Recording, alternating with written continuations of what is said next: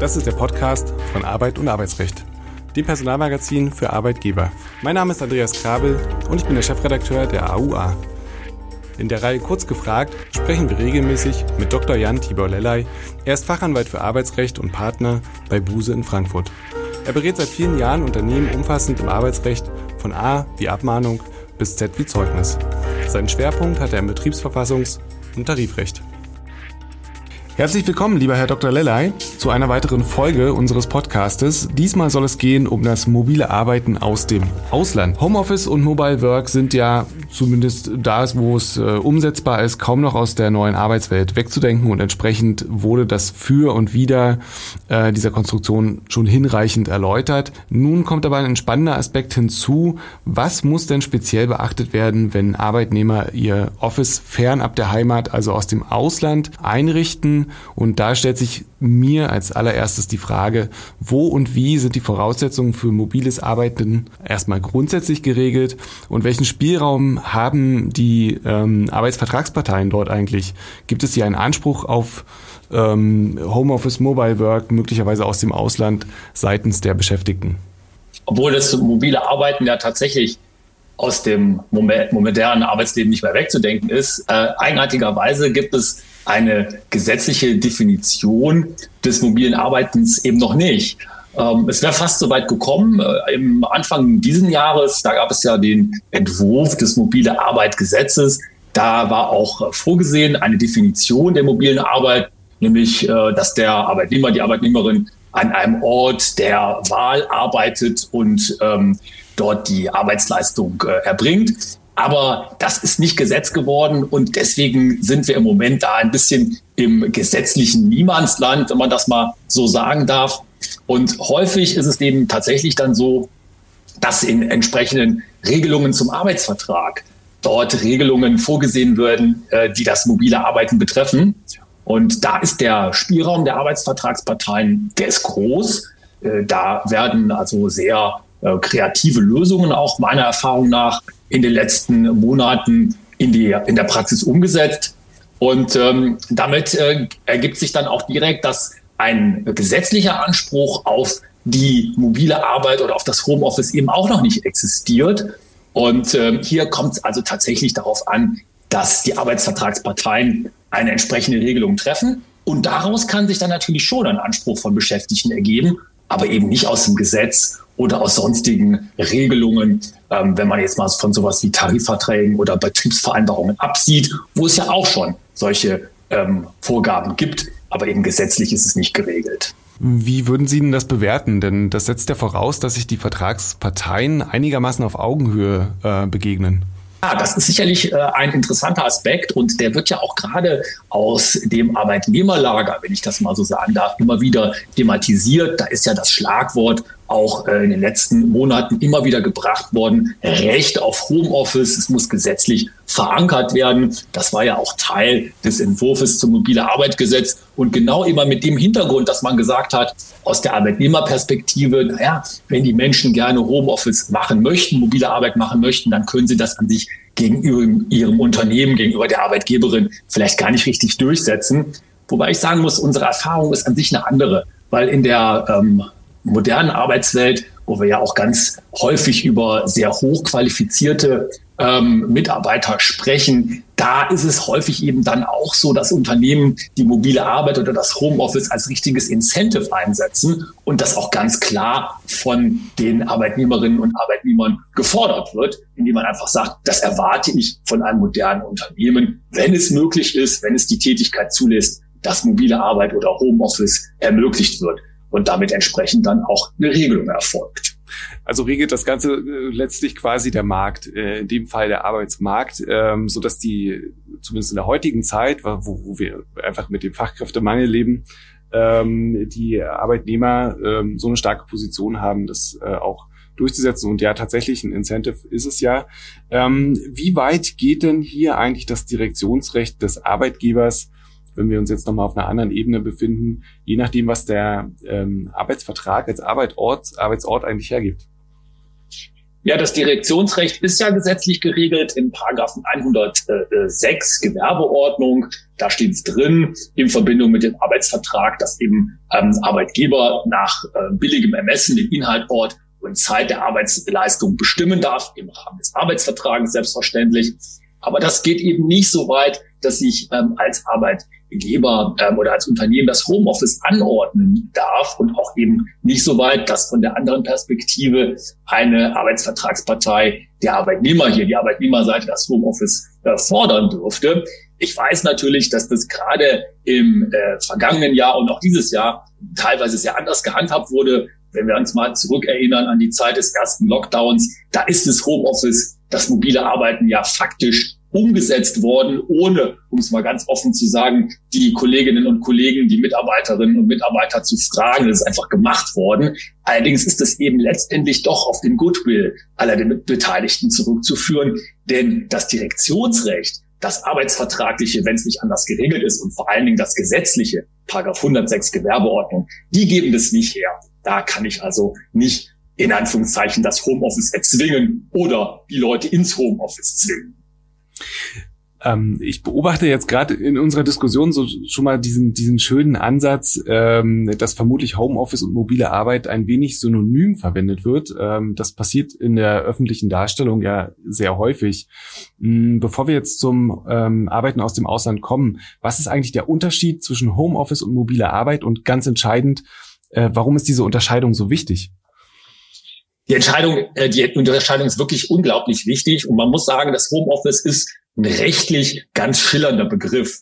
Ähm, man versucht ein bisschen sich äh, an dem Wort selber entlang zu hangeln, Home, nicht? Also Sweet Home, da arbeitet man von zu Hause aus. Und so wird es ja im allgemeinen Sprachgebrauch und man muss es ganz offen sagen, auch in den entsprechenden Gesetzesentwürfen verstanden. Das Homeoffice ist das Arbeiten von zu Hause, also aus dem eigenen Heim heraus, aus der Wohnung, aus dem Haus heraus, wo man lebt wo die Familie zu Hause ist. Und die mobile Arbeit ist der Oberbegriff. Die mobile Arbeit ist die Arbeit, die eben nicht am Arbeitsplatz, im Betrieb, im Unternehmen stattfindet, sondern potenziell kann die von überall stattfinden. Die kann von zu Hause aus stattfinden, die kann von unterwegs, im Zug, im äh, Flugzeug, im Auto oder irgendwo anders krasses Beispiel irgendwo in einem Café, in einem Coffeeshop stattfinden und hat erstmal mit Arbeit von zu Hause aus nichts zu tun, sondern ist eher der Oberbegriff.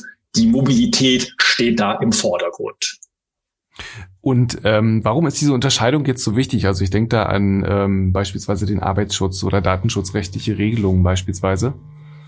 Ja, interessanterweise, und das ähm, ist in der Praxis manchmal auch unterschätzt, ist das mobile Arbeiten, also der Oberbegriff des äh, wirklichen von aus, außerhalb des Unternehmens arbeiten, nicht unbedingt zu Hause arbeiten, ist rechtlich bei weitem nicht so festgelegt. Denn im ähm, ähm, vom Arbeitsschutzrechtlichen her, Arbeitsstättenverordnung, dort ist die Rede ähm, von ähm, der mobilen Arbeit gerade nicht. Das heißt also, die Arbeitsstättenverordnung findet auf die mobile Arbeit in dem Sinne äh, keine Anwendung. Und hier hat man also eine äh, viel größere Flexibilität, wenn man das einmal so sehen will. Und gleichzeitig ist es aber auch so, dass man sagen muss, Homeoffice ist aus Sicht ähm, vom Unternehmen, auch häufig mit höheren Kosten verbunden. Denn da ist es ja so, dass ein Arbeitsplatz, ein Homeoffice-Arbeitsplatz eingerichtet werden muss. Da müssen ähm, entsprechende Einrichtungsgegenstände angeschafft werden, Bürostuhl, Schreibtisch und so weiter und so weiter. Das heißt also, hier ist der Aufwand aus Sicht des Unternehmens ja häufig ein viel größerer. Und deswegen sehen wir in der Praxis auch im Augenblick, dass viele Unternehmen sich gar nicht so festlegen wollen und sagen, wenn wir über die Arbeit außerhalb, die flexible Arbeit sprechen, dann reden wir immer über die mobile Arbeit und wir legen uns nicht darauf fest, dass es wirklich ein Homeoffice-Arbeitsplatz in dem Sinne sein müsste. Hm, was ist denn jetzt eigentlich das Besondere, also je nachdem, wie man es dann klassifiziert, ob das ein Homeoffice ist oder ein mobiles Arbeiten, ähm, was ist das Besondere, wenn sich der Arbeitsplatz möglicherweise dauerhaft im Ausland befindet? Ich denke hier so an die Stichworte Sozialversicherung, Lohnsteuer, mögliche Kündigungsschutzregeln, die anders sein könnten oder auch nicht. Denn letztlich äh, wurde ja ein Arbeitsvertrag geschlossen, der ja erstmal gilt. Ähm, und da stellt sich mir natürlich die Frage, was ist da anders, wenn der Mitarbeiter im Ausland sitzt? Ja, die Spielregeln ändern sich da äh, viel schneller als manchen bewusst ist. Denn man muss ja sehen, das äh, sozialversicherungsrechtliche Regime oder auch das steuerrechtliche Regime ist ja erstmal vollständig unabhängig von den arbeitsvertraglichen Regelungen. Das heißt also, man kann durch eine arbeitsvertragliche Gestaltung erstmal äh, das Sozialversicherungsrecht oder auch das Steuerrecht, was das Arbeitsverhältnis ja beeinflusst, in keiner Weise irgendwie abändern. Und äh, hier muss man eben äh, ganz klar sehen, es gibt entsprechende Vorgaben, entsprechende Stellungnahmen, zum Beispiel der deutschen Verbindungsstelle Krankenversicherung Ausland, die sagen, wenn es ein Homeoffice gibt, das sich außerhalb von Deutschland ähm, gestaltet, wo man also außerhalb von Deutschland arbeitet, dann gelten 24 Monate noch die alten sozialversicherungsrechtlichen äh, Regelungen. Ähm, aber das ändert sich auch und es bezieht sich auch erstmal nur auf eine Arbeit innerhalb der Europäischen Union. Und das Gleiche ist eben auch im Steuerrecht. Da gibt es eine Wasserscheide mit der sogenannten 183-Tage-Regelung. Ähm, da ist es nämlich dann so, dass man hier sozusagen im gleichen steuerrechtlichen Regime noch bleibt und danach ähm, ändert sich eben der steuerrechtliche Status. Und das müssen die ähm, Kolleginnen und Kollegen, die dann dauerhaft oder zumindest über diesen Zeitraum hinaus im Ausland arbeiten, äh, mobile Arbeit im Ausland führen. Das müssen die berücksichtigen und das muss natürlich auch das Unternehmen äh, berücksichtigen. Da spielen dann zum Beispiel steuerrechtlich auch Doppelbesteuerungsabkommen und so weiter, können eine Rolle spielen. Und auch der Kündigungsschutz kann sich ändern. Nicht? Also je nachdem, wenn sich der Arbeitsort über eine längere Zeit dauerhaft ändert und es keine ähm, entsprechenden Regelungen im Arbeitsvertrag gibt, kann man ja schon mal auf den Gedanken kommen, ob das Kündigungsschutzgesetz für jemanden, der irgendwie in seinem Landhaus in Schottland sitzt, doch Anwendung findet äh, oder ob er möglicherweise den deutschen Kündigungsschutz verloren hat aufgrund der Tatsache, dass er so lange vom Ausland aus arbeitet. Lassen Sie uns doch mal zurückgehen ähm, zu den kurzfristigeren Regelungen beziehungsweise ähm, zu der Tatsache, dass jemand jetzt kurzfristig ins Ausland geht und von dort aus arbeiten möchte. Da ähm, tun ja sicherlich relativ schnell Regelungen Not zur Arbeitszeit und dann möglicherweise auch zum Ort. Ähm, ich denke da auch an so Fälle, wo eine Zeitverschiebung vielleicht relevant wird. Was empfehlen Sie denn da an Regelungen? Ja, die ähm, erstmal die große Empfehlung ist genau das, was Sie, Herr Kabel, richtig ansprachen, dass man überhaupt eine Regelung dazu trifft. Das sehen wir in der Praxis, muss ich sagen, leider auch äh, immer noch, dass das ein bisschen blauäugig angegangen wird.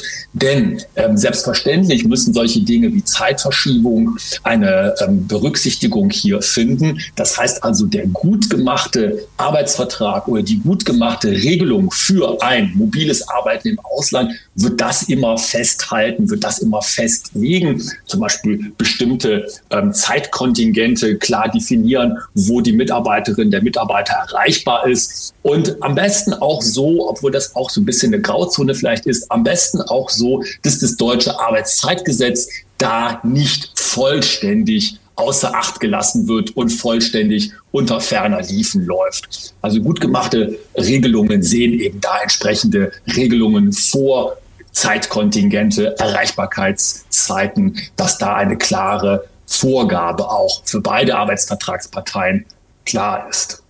Ich habe jetzt auch einen ganz großen Punkt auf meinem Zettel. Ähm, da bitte ich trotzdem mal um eine kurze Antwort, denn ich weiß, damit kann man vermutlich viele Stunden füllen. Aber welche datenschutzrechtlichen Bedenken sehen Sie eigentlich, wenn jemand, ähm, da spielt es dann wahrscheinlich auch gar keine Rolle mehr, ob der aus dem Ausland arbeitet oder ähm, aus dem Café heraus. Ähm, welche Gefahren gibt es denn da? Die datenschutzrechtlichen Gefahren oder das äh, Datenschutzrecht ist hier kaum zu unterschätzen. Es ist eben so, dass das Datenschutzrecht natürlich weiter gilt äh, und ähm, entsprechend auch umgesetzt werden muss. Das heißt also, die üblichen nach Bundesdatenschutzgesetz und DSGVO ähm, vorgegebenen Zugriffs- und Autorisierungs- und Authentifizierungsrichtlinien, die müssen alle eingehalten werden. Und das muss auch technisch umgesetzt werden. Das ist eine große Herausforderung, insbesondere im Homeoffice, aber auch natürlich fast noch mehr in der mobilen Arbeit.